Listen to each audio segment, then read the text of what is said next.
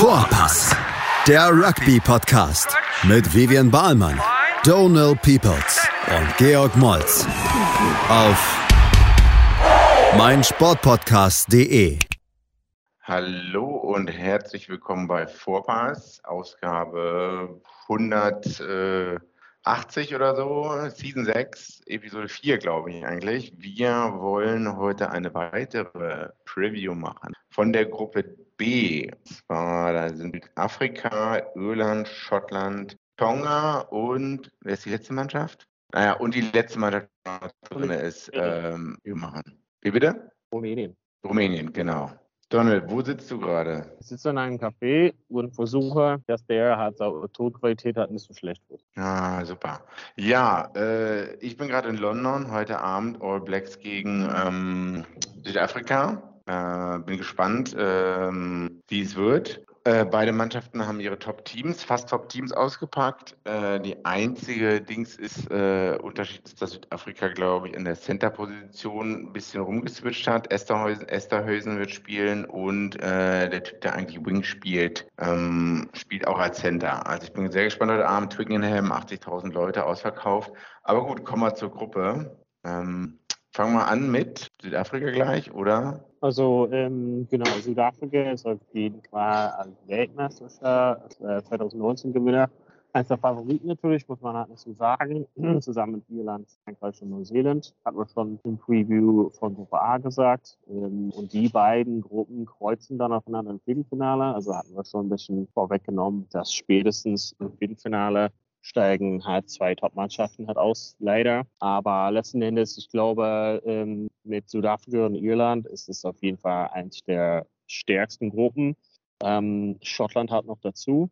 Vielleicht, wenn wir ein bisschen so tief reingehen auf Südafrika, ähm, durch die ganzen Corona-Pandemie-Sachen haben die eigentlich gleich nach der Weltmeisterschaft kaum Spiele bestritten, haben sich ein bisschen so eingeschlossen, mehr oder weniger. Viele von den Spielern hatten gleich nach der WM 2019 irgendwie wenig Praxis gehabt. Ähm, und es war so ein bisschen unsicher, wie die halt jetzt auftreten. Aber in den letzten Jahr, 18 Monaten, haben sie natürlich gesteigert. Und ja, so in den letzten Monaten, auch mit dem Rugby Championship, ähm, haben wir auf jeden Fall gezeigt, dass sie vielleicht zum richtigen Zeitpunkt deren Peak erreichen. Mit Nienbauer und Razi Erasmus wieder als Combo ähm, sind sie sehr stark aufgesetzt als Trainerteam letzten Endes und als Kader, also würde ich mal sagen, von einem Kader von Spieltag von 23 Leute können die eins der stärksten äh, 23 so aufstellen im ganzen Spiel. Das Einzige, was wir schon vielleicht mal letzte Woche oder so gesagt hatten mit dem Wegfall von Pollard und Daniel Arm, ist das einzige so ein bisschen Fragezeichen, wie die dann auf 10 bzw. auf Innen sich aufstellen.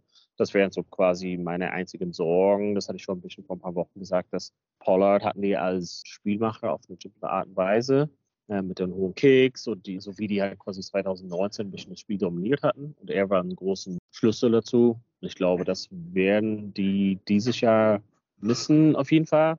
Ob das irgendwie entscheidend ist, kann ich halt noch nicht sagen. Aber wir wissen ja, dass sie im Sturm halt extrem stark sind und da eine große. Genau, ich, denke, Mani Lebok als, als Flyhalf Nummer 1, was äh, Kicken angeht, nicht, nicht annähernd so gut äh, wie André Pollard. Ähm, die, der, die andere Alternative als, als Flyhalf ist äh, Damien Willemse. Auch nicht so gut, auch keine ideale Lösung. Ich bin sehr gespannt. Ähm, ich meine, neben den Stürmern ist die traditionelle Stärke von Südafrika, war es zumindest auch bei der letzten Weltmeisterschaft, auch Kicken. Kicken zu den Goalstangen, Kickspiel.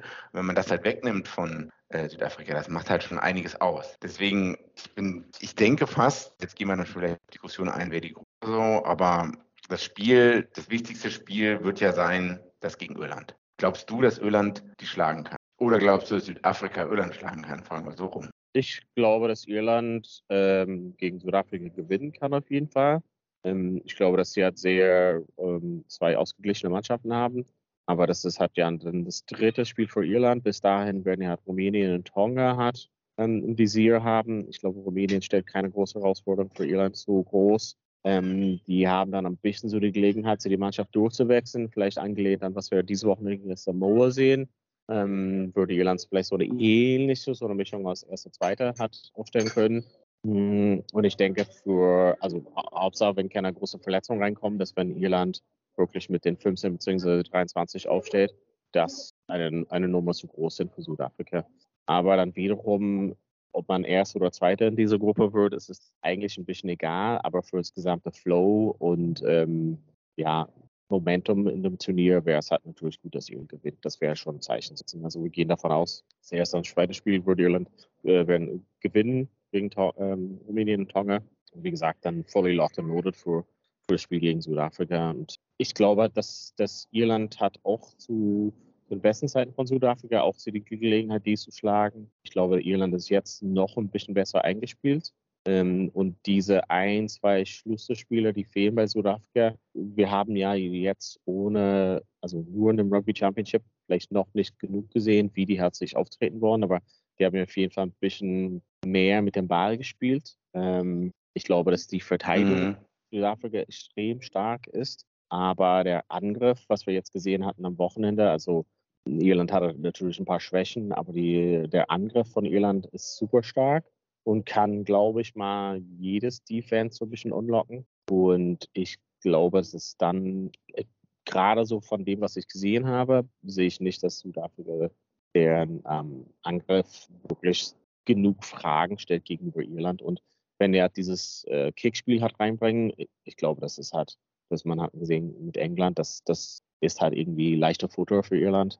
Ähm, Südafrika kann natürlich gewinnen, aber die müssen jetzt irgendwie mit einer Stil und Auftreten hat ähm, kommen, was wir bisher noch nicht so im Ganzen. Deshalb glaube ich, dass Irland, wenn die alle fit bleiben und mit der Top 15 23 auflaufen, dass sie einfach an einem Müllzug sind für Südafrika. Mhm. Ja, was meinst du? Ich meine, die Gruppe wird ja auch als Todesgruppe öfters bezeichnet, aber gibt es überhaupt eine Chance für Schottland oder Tonga, überhaupt einen Sieg zu landen gegen Irland oder Südafrika, wenn wir mal bei Schottland anfangen? Ähm, ich glaube, dass für Schottland das ist halt möglich. Also ich glaube, dieses, das Ding ist, deren Verteidigung ist so ein bisschen die Frage, ob die 18 Minuten lang, ähm, die haben eine gute Verteidigung, aber ob sie es 80 Minuten lang halten können, aushalten können mit Südafrika.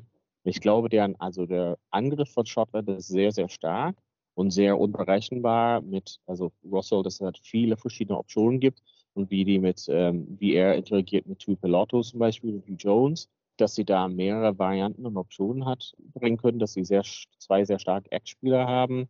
Ein Kinghorn auf Schluss als Verteidigung irgendwie nicht so bombastisch ist, aber im Angriff sehr stark. Mhm. Das ist so ein bisschen die Frage, der Angriff von Schottland ist sehr, sehr stark, aber das ist halt die Frage, das geht halt nur, wenn du wirklich mit Ballbesitz und sozusagen im Angriff angreifen darfst. Und wenn Südafrika das ein bisschen mit dem Defense ähm, closen können, dann ja, schwierig. Aber ich glaube tatsächlich, dass Schottland, also das wäre halt so eine Theorie, dass Schottland mehr das Spiel gegen Südafrika target als das Spiel gegen Irland. Ähm, ich glaube jetzt, mm. dass Nations, dass Irland einfach äh, weiß genau, wie die jetzt gegen Schottland zu spielen haben. Und ich glaube, Schottland targetet eher, das das erste Spiel, glaube ich, für Schottland auch gegen Südafrika, wenn ich mich nicht äh, täusche, dass sie halt da mehr Fokus darauf legen. Ähm, genau, das wäre halt so, so eine Theorie zumindest. Du kannst mal nachschauen, du hast bestimmt das alles auch vor dir. Ja, also Schottland hat halt eine gute, äh, hat einen guten Mix von erfahrenen Spielern, die schon 30 oder mehr Caps haben. Die haben zwar aber nicht so viele Leute, die unbedingt äh, an die 100 Caps drankommen oder mehr als 70, 80 haben. Aber also wenn man so auf dem Papier anschaut, sieht Schottland gut aus hat auch gut spielt in den letzten Jahren, sich weiterentwickelt, manchmal ein bisschen plateaut, aber trotzdem insgesamt eine Weiterentwicklung gehabt.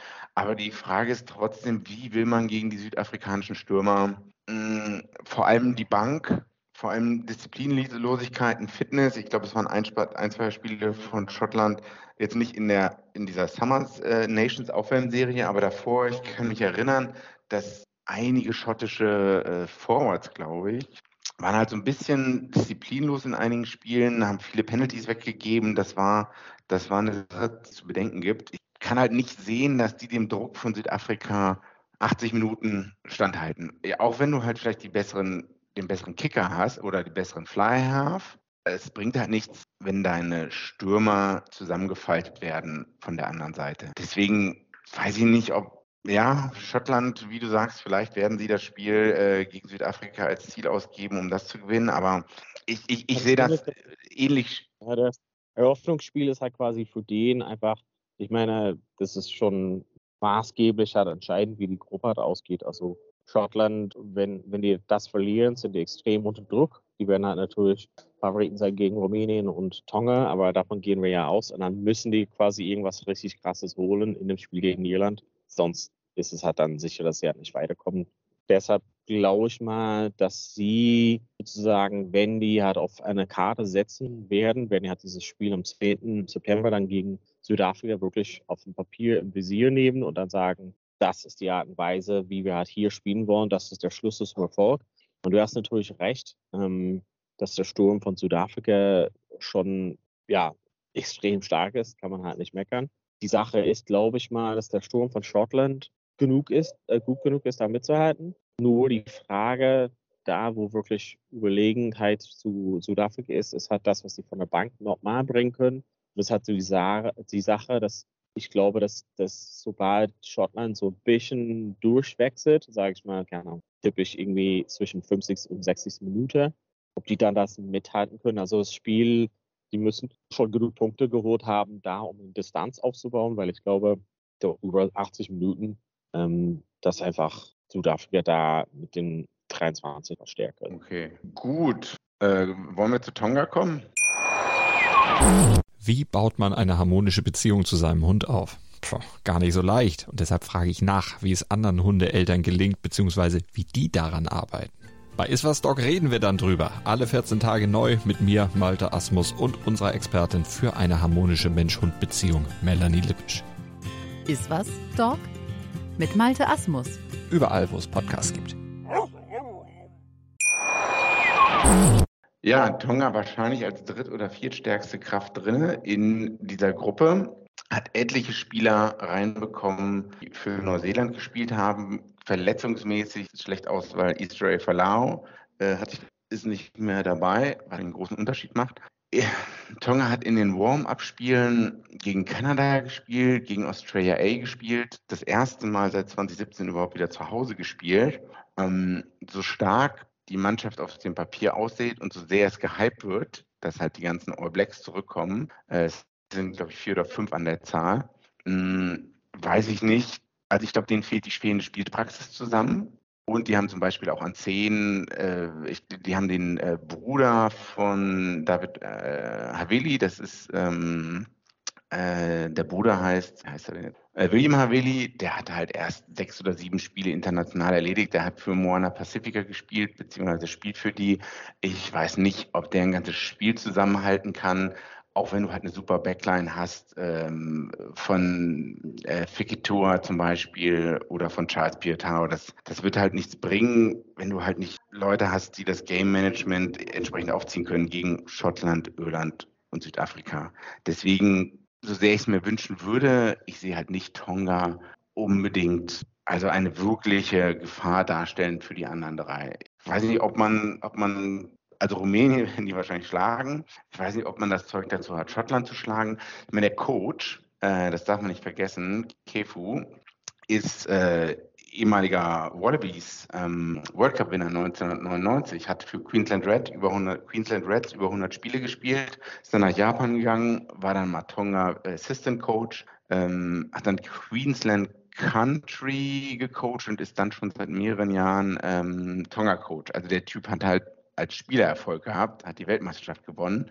Aber das Setup für Tonga, wie gesagt, ist auch die Warm-up-Matches gegen Kanada also Kanada ist jetzt halt auch keine große Macht mehr. Die hätten halt, ich weiß nicht, ob man das mit Absicht gegen die gespielt hat, aber so eine Mannschaft wie Australia A, das ist halt eher eine Qualität, gegen die man spielen muss. Und davon hätte man viel mehr Spiele gebraucht. Und davon braucht man eigentlich Spiele. Und darüber reden wir ja, oder die Rugby-Welt redet ja seit langem drüber. Ich glaube, würden die Leute alle, ähm, also Pietau, Fifita, äh, würden die alle länger zusammenspielen und regelmäßig im Camp sein, dann hätte man auf jeden Fall eine Chance, Schottland zu schlagen. Und dann wird es mir noch viel schwerer machen für Irland oder Südafrika. Aber leider sehe ich halt momentan wenig Chancen. Wie siehst du das? Ja, ich glaube, letzten Endes, du hast schon ein bisschen angesprochen, dieses äh, Zusammenspielen ist das eine, aber ich glaube halt nur mit, also in Anführungszeichen mit einzelnen Spielern äh, gewinnt man keine Weltmeisterschaft.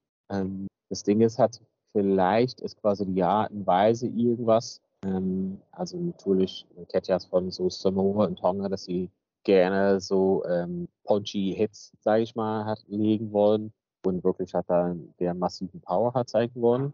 Und klar, wenn du halt dagegen spielst, ähm, ist schon, kann halt schon äh, schwer zur Sache gehen, aber irgendwie taktisch ist es halt so ein bisschen schwieriger, so als auf die gesamte Mannschaft irgendwas zu stellen. Und ich glaube halt, ich glaube vielleicht wäre Tonge in einer anderen Gruppe, also nicht an A und B, sondern in anderen Gruppen, ähm, dann besteht vielleicht noch mehr Chancen. Ich glaube, so in, wie Tonga halt spielt, irgendwie für das Spiel gegen Südafrika einfach schwieriger ist. Ähm, und das Einzige ist, wenn die zum Beispiel deren Power hat tatsächlich irgendwie Schottland aus der Ruhe bringen können, weil das, äh, was wir als Schottland zugute gesprochen haben, dass sie halt so unberechenbar sind und schwierig zu verteidigen sind. Manchmal dieses Unberechenbarkeit von Schottland kann hinausgehen zu ja, Gehenslosigkeit, vielleicht würde ich das mal so nennen.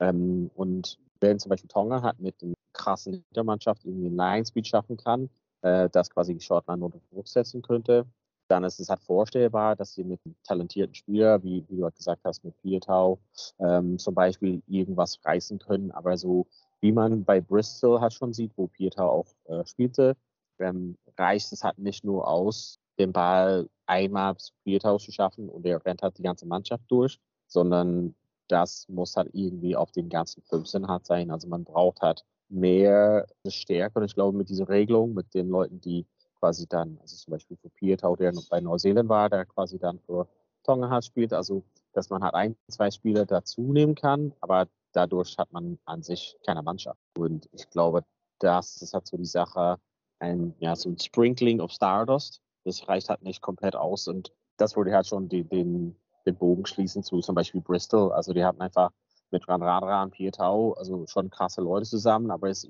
reicht halt nicht auf 80 Minuten lang quasi irgendwie nur für diesen einzelnen Momente darauf zu hoffen. Ja, genau. Äh, dann kommen wir zur letzten Mannschaft, Rumänien. Puh, äh, Rumänien hat einige Warm-up-Matches gehabt, die sie alle recht hoch verloren haben. Ähm, die haben gegen USA verloren, noch am niedrigsten verloren, dann gegen Italien relativ deutlich verloren und noch gegen Georgien relativ deutlich verloren. Ich habe mir das rumänische, die rumänische Mannschaft angeschaut. Es sind einige Spieler, die vor Ort in Rumänien anscheinend spielen und einige wenige, die in Pro D2 spielen. Ähm, das sind aber auch nur, mh, mm, naja, vier, fünf Spieler oder so. Ich glaube, deren ältester Spieler, ich muss mal nachgucken, es, es, gibt zwei Leute, die haben über 100 Caps, das war der Scrum Half, aber das wird nicht ausreichen, um, ähm, um irgendwem, also ne, wenn man das mit der Qualität von Tonga vergleicht, was denn die nächst schwächere Mannschaft ist, sehe ich halt nicht, dass das irgendwie ausreicht, um denen irgendwie nahe zu kommen. Was auch ein bisschen schade ist, dass halt Rumänien als wahrscheinlich zweitstärkste Kraft, zweitstärkste, Georgisch, äh, zweitstärkste europäische Kraft hinter Georgien auch gar nicht weiterentwickelt hat, aber natürlich immer noch viel zu stark ist für Deutschland. Genau, ich glaube, die beiden Spieler mit wirklich annähernd 100 Caps oder mehr sind äh, Makovell und Rugi. Die fahren, glaube ich, auch beide mit. Der eine war mal Captain. Ähm, genau, der Florin Zurugi spielt bei Steao und ist eigentlich Scrum Half. Und der Makovell, gucken, ob der doch noch drin ist. Makovi. Ah, Makovi ist es. Ähm, der spielt bei RC Bassin d'Arcachon. Der ist Backrower. Das sind die beiden erfahrensten Spieler. Ja, ich weiß nicht, wenn ich das halt vergleiche, wie gesagt, mit den Leuten von Tonga, da sehe da sehe ich eigentlich null Chancen. Und das werden auch Spiele, die werden wahrscheinlich ein bisschen ausufern, denke ich. Wie siehst du das? Ja, ich meine, die werden halt dieses letzte Spiel targeten. Also Tonga Rumänien ist ja das letzte Spiel. Und das wird halt deren größte Hoffnung sein. Aber ich glaube, du hast schon erwähnt, die Vorbereitungsspiele von Rumänien sind irgendwie nicht mit, äh, ja, nicht so schön ausgelaufen. Und genau, ich hatte so ein bisschen so einen anderen Podcast gehört, dass viele behaupten, dass quasi Rumänien so in, in dem gesamten Turnier die schwächste Mannschaft ist. Also ja, sie hat nicht so große Potenzial für Rumänien leider. Ja, wahrscheinlich. Wer wäre die nächst schwächere Chile oder Uruguay? Uruguay wahrscheinlich noch stärker. Hm, ich weiß nicht, Chile, Rumänien, ob man das gut vergleichen kann. Ich weiß nicht, wie viele Leute von Chile überhaupt professionell spielen, aber wenn das Niveau dann natürlich trotzdem größer ist. Hm. Ja, wahrscheinlich Rumänien wird letzter und wie du sagst, man wird versuchen, alles in dem Spiel gegen Tonga rauszuholen. Ähm, ja, aber wen sehen wir in der Gruppe vorne? Du siehst Irland vorne. Ja, ja, ganz klar, Irland hat vorne, aber wie ich halt von vornherein gesagt habe, ja, Viertelfinale, also Viertelfinale als äh, Ziel ist halt einfach nichts mehr für Irland. Also das muss halt endlich mal mit mindestens Halbfinale halt rechnen. Und ja, durch die Gruppe zu kommen, das ist einfach für, also das letzten Endes Irland als Welt Nummer 1 Mannschaft, aber das, was sie halt in den Six Nations jetzt über die letzten Jahre gezeigt und geholt haben, das reicht halt nicht mehr aus, nur aus so gut zu kommen. Und ähm, Südafrika, ja. denke ich, dann auch Zweite. Ähm, das ist halt so eine Mannschaft, also die, also ist eine Mannschaft Südafrika, die sich auf jeden Fall gegen jede andere Mannschaft gut behaupten kann. Also Neuseeland oder Frankreich oder England oder Wales oder Australien. Also ähm, ich meine, aus Gruppe A und B kommen auf jeden Fall sehr gute Mannschaften halt raus. Ist halt so ein bisschen die Frage, wie die Paarungen im Viertelfinale sind. Aber ich sehe halt erste, Irland zweite, ähm, Südafrika. Okay. Ähm, ist es besser für Irland, wenn man auf Neuseeland oder Frankreich trifft danach? Ich weiß halt nicht, ehrlich gesagt. Äh, bis vor einem Jahr hätte ich gesagt, Neuseeland, ganz locker, ganz locker, gesagt. Aber ähm, weiß ich jetzt mit dem Einfluss von Joe Smith und so ist echt stärker geworden ich kann es halt nicht sagen. Also eigentlich egal. Ähm, aber indem ich glaube, dass Frankreich deren Gruppe gewinnt und Irland deren Gruppe gewinnt, also ich glaube, es wird eher Frankreich, Südafrika, Irland, Neuseeland im äh, Viertelfinale sein. Und ja, es ist ein Repeat von four years ago und hoffentlich geht es halt nicht so deutlich aus für Neuseeland. Ja. So eine Präferenz hätte ich nicht.